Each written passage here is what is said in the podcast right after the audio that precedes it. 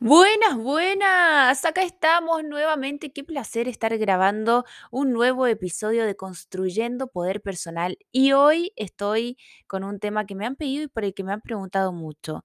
Mi pareja me pide un tiempo, ¿qué hago? Ok, veamos esto primero. ¿Qué es esto del tiempo? Que la persona que lo pide lo necesita realmente, que quiere espacio, que quiere pensar y mientras lo hace no te quiere más en su vida. O que quiere hacer cosas sin ti, que duda de lo que le pasa contigo, quiere ver si la vida es mejor contigo o sin ti. Y en la mayoría de los casos, no en todos, pero sí en gran parte, es que hay una tercera persona y quieren ver qué tal le va con esta otra persona, porque como es incierto, bueno, mejor piden tiempo para ver si luego te dejan definitivamente o no. Entiendo que esto es muy crudo, pero me gusta que hablemos con la verdad, eh, con los casos que veo a diario y que vayamos pudiendo entender esta situación del tiempo, qué significa y, y desde qué lugar lo vamos a tomar y lo vamos a comprender. Cuando piden un tiempo, es como juguemos a que terminamos, pero no lo hacemos. Y esto genera muchísima confusión. ¿Por qué? Porque el que pide un tiempo sabe que no te pierde, sabe que te quedas esperando. Entonces, bueno, se siente en una zona más segura porque solo ha puesto una pausa mientras ve qué hace con su vida. Pero el que se queda esperando lo pasa fatal y no entiende si siguen, si no, eh, si estará con otra persona o con otras personas, si van a volver, de cuánto tiempo estamos hablando. ¿Es que seguimos juntos entonces? Cuando alguien pide tiempo, suele ser porque no se anima a cortar la relación y cree que es menos doloroso hacerlo de a poquitito. Entonces, pide un tiempo y luego termina, así duele menos. Y no se dan cuenta que el tiempo da lugar a la esperanza para que la persona que espera tenga esa ilusión de que pasado ese tiempo todo se va a arreglar y además es una agonía, ¿sí? Es una agonía el hecho de que sea más lento, esto de terminar de a poquito. En otras ocasiones, la persona tiene dudas, necesita un espacio de reflexión, de reencuentro consigo misma y luego de ese tiempo se da cuenta de que quiere volver. Aquí me gustaría mencionar que ya desde que la duda surge es que las cosas están complejas, porque cuando amás te querés quedar, no tenés dudas. Cuando pensás, ¿qué hago? ¿Me quedo? ¿Me voy? Ya hay una parte de ti que sí se quiere ir y otra que se quiere quedar. O lo que sucede muchas veces, que ya tenés la certeza de lo que querés hacer, pero lo disfrazás de duda. Ya sabes que te quieres ir y estás buscando permitirte eso, entablar la conversación con el otro o ver el momento oportuno. Espero que hasta acá vayamos bien. A veces la gente quiere que una ruptura no tenga consecuencias. Nos encantaría que fuese fácil decir, mira, esto ya no va, que la otra persona diga, bueno, sí, tenés razón, hagámoslo y listo. Pero en realidad, la tristeza, las conversaciones incómodas, las consecuencias de perder al otro, son parte de una ruptura. Y es bueno asumirlo con adultez. Me preguntan mucho, ok, si me pide un tiempo, ¿qué hago? ¿Se lo doy? ¿Realmente crees que hay otra opción? ¿Crees que si le decís, no, no te doy tiempo, algo se va a solucionar? Decirle, no, no te doy tiempo, sigamos, solucionemos esto juntos, intentémoslo juntos. Esto genera rechazo, estamos forzando las cosas. Entonces creo que cuando nos piden tiempo, siempre hay que darlo, porque la otra persona lo necesita, pero por sobre todas las cosas, por respeto a la propia dignidad.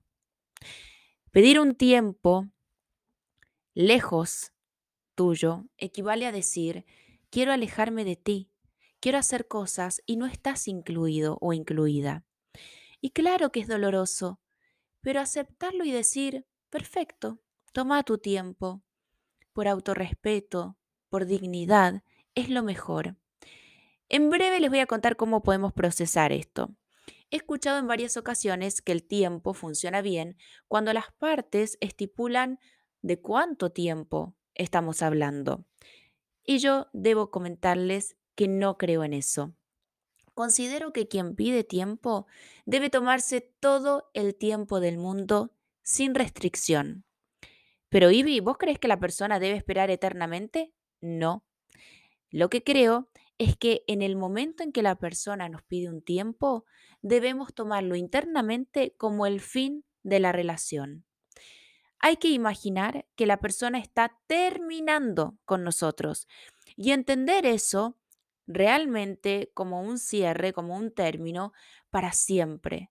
Aunque se desgarre el alma, es por nuestro bienestar.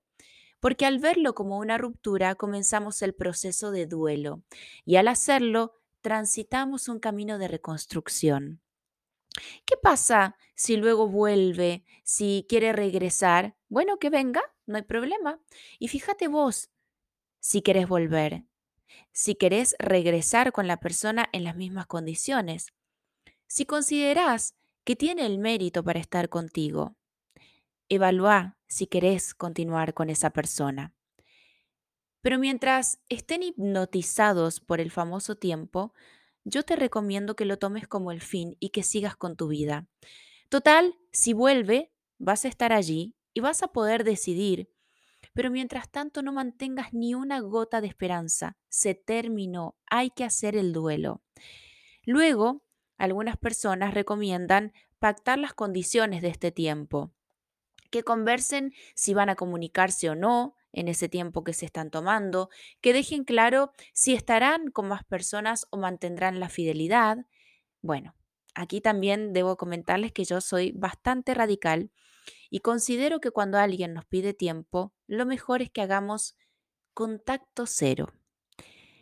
¿En qué consiste mi gran y amado amigo contacto cero? En no tener comunicación con la persona. Bloqueo de WhatsApp para no ver sus estados, su hora de conexión, no visitas a sus redes sociales, también bloqueo de redes, donde si no vas a estar mirando todas sus fotos felices mientras estás llorando a mares, bloqueo de llamadas, no encuentro forzados como si fueran casualidad. Cuidado con eso, porque veo mucho que, ay, no, es que justo fui al mismo súper donde vamos siempre a la misma hora, oh, y de casualidad me lo crucé. No hacer eso, por favor. No conversar de él o de ella con tus amistades, meter todos los recuerdos bajo mil llaves donde no tengas acceso, sacar todas las fotos juntos, los regalos que te hizo, todo lo que te recuerde a esa persona y nada de nada de contacto para que puedas desapegarte, porque en definitiva nadie nos pertenece. Así que, insisto, tomar el tiempo como un término y elaborar el duelo. Hay personas que en este minuto pueden estar pensando, pero Ivy, el contacto cero, bloquear y eso, es como si estuviese despechado, como si tuviese rabia, no sé, me da cosa hacer contacto cero.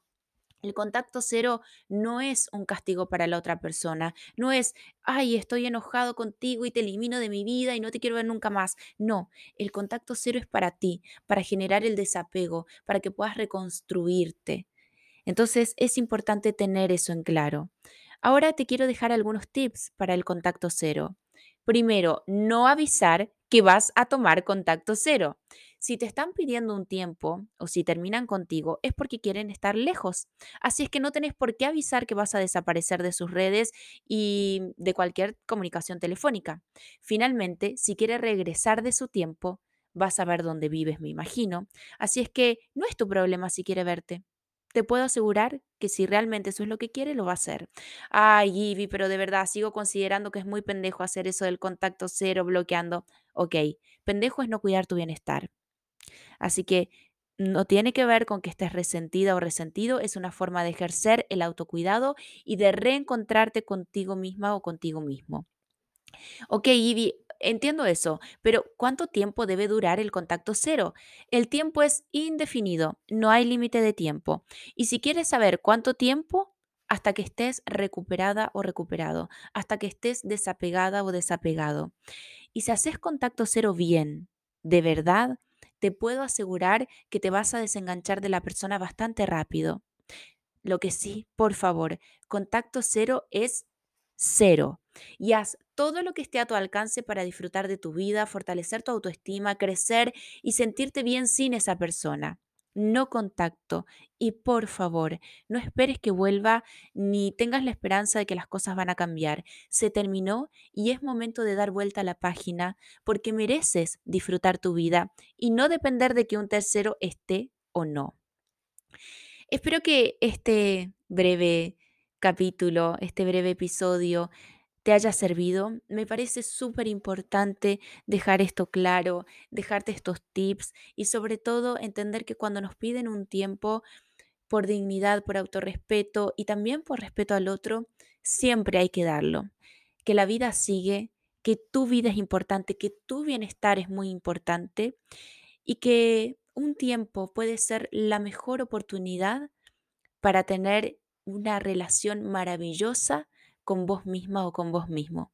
Así es que si te piden un tiempo, dalo y empezá ese hermoso proceso de amor propio, de reencontrarte con vos, de tener una relación diferente y mucho más fortalecida y de abrirte al mundo y a todo lo lindo que este mundo y esta vida tiene para vos.